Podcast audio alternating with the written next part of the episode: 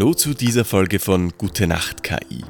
Der Podcast, in dem wir eine künstliche Intelligenz damit beauftragen, eine Gute Nacht Geschichte zu schreiben und sie dir dann vorlesen. Ich bin Matthias Pascottini und ich habe die künstliche Intelligenz heute gebeten, uns eine Geschichte über Gartenarbeit zu schreiben. Und das ist das Ergebnis. In der idyllischen Stadt Fleinheim mit malerischen Fachwerkhäusern und sanft gewellten Feldern, die von Bauern liebevoll gepflegt wurden, lebte eine junge Frau namens Greta. Sie hatte ein außergewöhnliches Talent und eine noch tiefere Leidenschaft für das Gärtnern. Ein Talent, das sie von ihrer geliebten Großmutter geerbt hatte.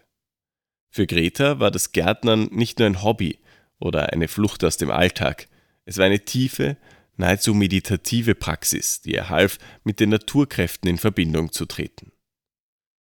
Aber alles änderte sich, als Greta in die Großstadt zog, um zu studieren. Der Wechsel von der ländlichen Idylle Fleinheims in das pulsierende Herz der Stadt war ein Kulturschock für sie. Die eindrucksvollen Hochhäuser, das endlose Meer von Autos und Menschen, das konstante Dröhnen der Stadt hinterließ Greta in einem Zustand der Überwältigung und Entfremdung. Der Himmel schien immer grau zu sein, bedeckt von Wolken aus Rauch und Smog, und das Fehlen der Natur, insbesondere ihres geliebten Gartens, wog schwer auf ihrem Herzen. Die einzige Zeit, die sie im Freien verbrachte, bestand darin, von ihrer winzigen Wohnung zur Universität und zurück zu hetzen. Greta sehnte sich nach dem Geruch von feuchter Erde, dem zarten Kitzeln von Blättern auf ihrer Haut, dem summenden Lied der Bienen und dem friedlichen Gesang der Vögel. Ein kleines Stück von Fleinheim fehlte in Gretas neuem Leben in der Stadt. Aber anstatt sich von der Melancholie überwältigen zu lassen, nahm sie ihre Sehnsucht als Gelegenheit, eine Lösung zu finden. Die begann damit, kleine Töpfe mit Kräutern und Blumen auf ihrem Fensterbrett zu pflegen.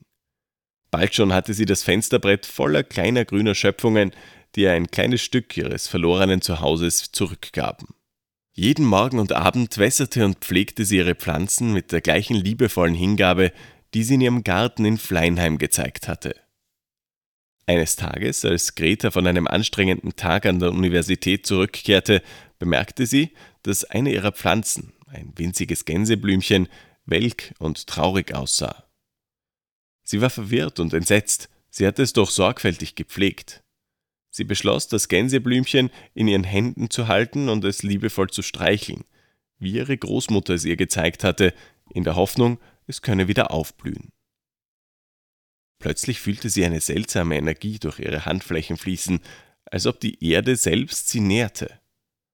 Als sie ihre Augen öffnete, leuchtete das Gänseblümchen mit neuem Leben. Seine Blätter waren sattgrün und seine weißen Blüten strahlten mit einer Reinheit, die sie in der Stadt so vermisst hatte. Es war ein kleines Wunder, mitten in ihrem städtischen Apartment. Von diesem Tag an war nichts mehr wie zuvor. Das Stadtleben schien weniger erdrückend zu sein, da Greta nun ein Stück ihrer ländlichen Heimat mit sich trug. Sie verbrachte ihre Freizeit damit, mehr Pflanzen auf ihrem Fensterbrett zu pflegen, und bald wurde ihr kleines Apartment zu einem blühenden Garten.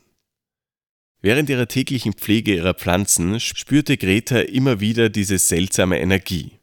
Es war eine tiefgründige Verbindung, ein Band zwischen ihr und den Pflanzen. Sie begann zu verstehen, dass es mehr als nur eine physische Interaktion war. Sie war Teil eines größeren Zyklus, der das Leben nährte, und dieser Zyklus gab ihr eine tiefe innere Ruhe und Ausgeglichenheit. Eines Tages bekam Greta eine Nachricht von ihrem Vermieter. Er hatte von ihren außergewöhnlichen Gärtnerfähigkeiten gehört und bat sie, den Gemeinschaftsgarten des Wohnhauses zu pflegen. Er war voller Hoffnung, dass ihre magische Berührung den vernachlässigten Platz in einen blühenden Garten verwandeln könnte. Greta nahm die Herausforderung an und machte sich an die Arbeit. Sie begann damit, das Unkraut zu jäten, den Boden zu bereiten und neue Pflanzen zu säen. Mit jeder Stunde, die sie in dem Gemeinschaftsgarten verbrachte, fühlte sie sich mehr zu Hause. Monate vergingen und der einst triste und vernachlässigte Garten verwandelte sich in ein lebendiges Paradies, voller farbenfroher Blumen und duftender Kräuter. Die Bewohner des Wohnhauses waren begeistert von der Veränderung und begannen den Garten als Ort der Ruhe und Entspannung zu nutzen. Eine der älteren Bewohnerinnen, Frau Schmidt, eine ehemalige Gärtnerin, die aufgrund ihres Alters nicht mehr selbst gärtnern konnte, wurde zu Gretas treuester Bewunderin. Sie verbrachte ihre Nachmittage damit, Greta beim Arbeiten zuzusehen und mit ihr über verschiedene Pflanzen und ihre Eigenschaften zu plaudern. Eines Tages, als Greta gerade dabei war, einen neuen Strauch zu pflanzen, spürte sie die bekannte Energie durch ihre Handflächen strömen. Sie schloss die Augen und ließ sich auf die Verbindung ein, die sie mit der Pflanze teilte. Als sie ihre Augen öffnete, sah sie Frau Schmidt, die auf einer Bank saß und sie mit weit aufgerissenen Augen ansah. Greta, sagte Frau Schmidt mit zittriger Stimme, deine Hände. Sie leuchteten. Greta schaute auf ihre Hände, aber das Leuchten war vorbei. Sie konnte nur lächeln und ihre Schultern zucken. Vielleicht war es nur das Sonnenlicht, Frau Schmidt. Aber Frau Schmidt schüttelte den Kopf. Nein, mein Kind, es war kein natürliches Leuchten, es war es war Magie. Greta lachte leise. Magie, Frau Schmidt, das hört sich ein bisschen zu fantastisch an. Magie oder nicht, du hast etwas Besonderes, Greta. Etwas, das ich in meinen vielen Jahren als Gärtnerin noch nie gesehen habe. Deine Liebe und Hingabe für die Pflanzen, es ist bewundernswert. Obwohl Greta Frau Schmidts Worte als bloßes Kompliment abtat, konnte sie nicht anders, als darüber nachzudenken. Was, wenn es wirklich etwas Besonderes an ihr gab? Etwas, das über das bloße Gärtnern hinausging? In der folgenden Zeit konnte Greta die Worte von Frau Schmidt nicht vergessen. Sie fühlte, dass sie recht hatte. Es gab etwas Besonderes an der Art und Weise, wie sie mit den Pflanzen interagierte, etwas, das über das Physische hinausging. Und dann kam der Tag, an dem Greta die volle Ausdehnung ihrer Fähigkeiten erkannte. Es war ein stürmischer Tag und ein großer Baum in der Nähe des Gartens war umgestürzt. Er hatte einen großen Teil des Gartens zerstört, einschließlich einiger der Pflanzen, die Greta liebevoll gepflegt hatte. Sie war verzweifelt, aber statt aufzugeben, beschloss sie, zu versuchen, den Garten wiederherzustellen. Sie kniete nieder und legte ihre Hände auf den zerstörten Boden. Sie schloss die Augen und konzentrierte sich, rief die Energie auf, die sie so oft gefühlt hatte. Sie konnte die Energie um sich herum spüren, konnte sie durch ihre Hände strömen fühlen. Sie konnte das Leben um sich herum spüren, das sich langsam wiederherstellte. Und als sie ihre Augen öffnete, war der Garten nicht mehr zerstört. Die Pflanzen waren zurück, lebendig und blühend, als ob der Sturm nie stattgefunden hätte. Greta war sprachlos. Sie konnte nicht glauben, was sie gerade getan hatte, aber da war es, direkt vor ihren Augen der Garten, den sie wiederhergestellt hatte, der Garten, der ihre Magie widerspiegelte. Von diesem Tag an wusste Greta, dass sie etwas Besonderes war. Sie war nicht nur eine Gärtnerin, sie war eine Magierin, eine Bewahrerin des Lebens. Sie hatte eine Verbindung zur Natur, die tiefer war als alles, was sie sich jemals hätte vorstellen können. Und obwohl sie noch immer in der Stadt lebte, hatte sie nun ein Stück von Fleinheim bei sich ein Stück ihres Zuhauses, das sie durch ihre Magie am Leben erhalten konnte. Und sie wusste, dass, egal wo sie war, sie immer ein Stück Natur bei sich haben würde. Denn sie war nicht nur eine Gärtnerin, sie war eine Magierin, eine Bewahrerin des Lebens. Das war das größte Geschenk, das sie sich jemals hätte wünschen können. Die Jahre vergingen und Greta blieb in der Stadt, auch nach ihrem Abschluss. Sie wurde zur Gärtnerin des Wohnhauses und pflegte den Garten mit der gleichen Hingabe und Liebe, die sie immer gezeigt hatte. Und obwohl sie das Landleben vermisste, wusste sie, dass sie genau dort war, wo sie sein sollte. Denn sie hatte gelernt, dass man die Natur nicht verlassen muss, um sich mit ihr zu verbinden. Man muss nur bereit sein, ihr zuzuhören und sie zu ehren. Und das war es, was Greta jeden Tag tat. Mit ihren Händen, ihrem Herz und ihrer Magie. Und so endet unsere Geschichte, nicht mit einem Abschied, sondern mit einem Anfang dem Anfang eines neuen Kapitels in Gretas Leben, in dem sie weiterhin ihren Garten pflegt, die Menschen um sie herum inspiriert und ihre magische Verbindung zur Natur ehrt. Eine Geschichte, die beweist, dass selbst in den grauesten Städten das Grün des Lebens erblühen kann, wenn man nur bereit ist, es zu sehen und zu pflegen.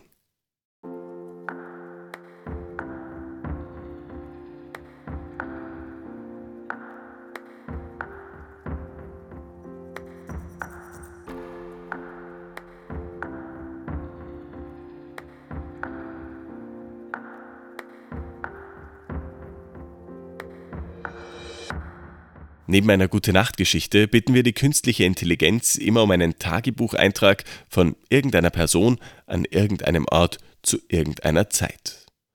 Heute einen Tagebucheintrag einer 45 Jahre alten Person aus Oslo in Norwegen, geschrieben im Jahr 1897. Heute Morgen wachte ich mit dem Krähen des Hahns auf. Es war noch dunkel. Die Kälte kroch durch die Ritzen des Hauses, trotz der isolierenden Wolle um die Fenster.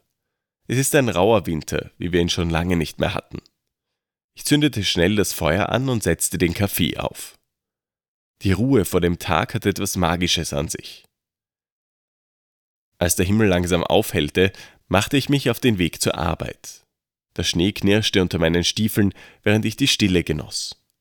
Als Schmied hat man selten Stille, daher schätze ich diese frühen Morgenstunden umso mehr.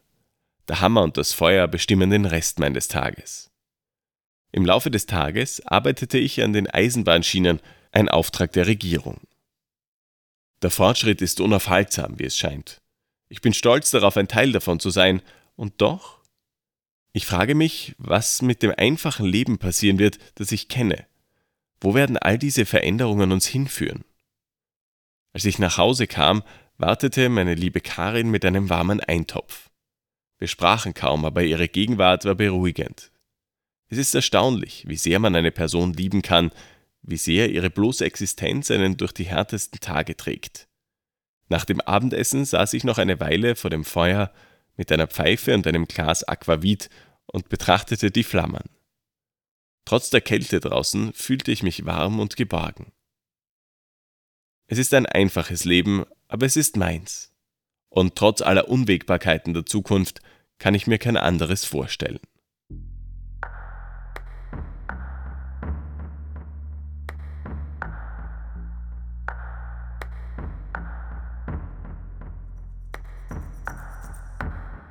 Das war's für heute. Neue Folgen gibt's täglich von Sonntag bis Donnerstag. Und jetzt? Schlaf gut.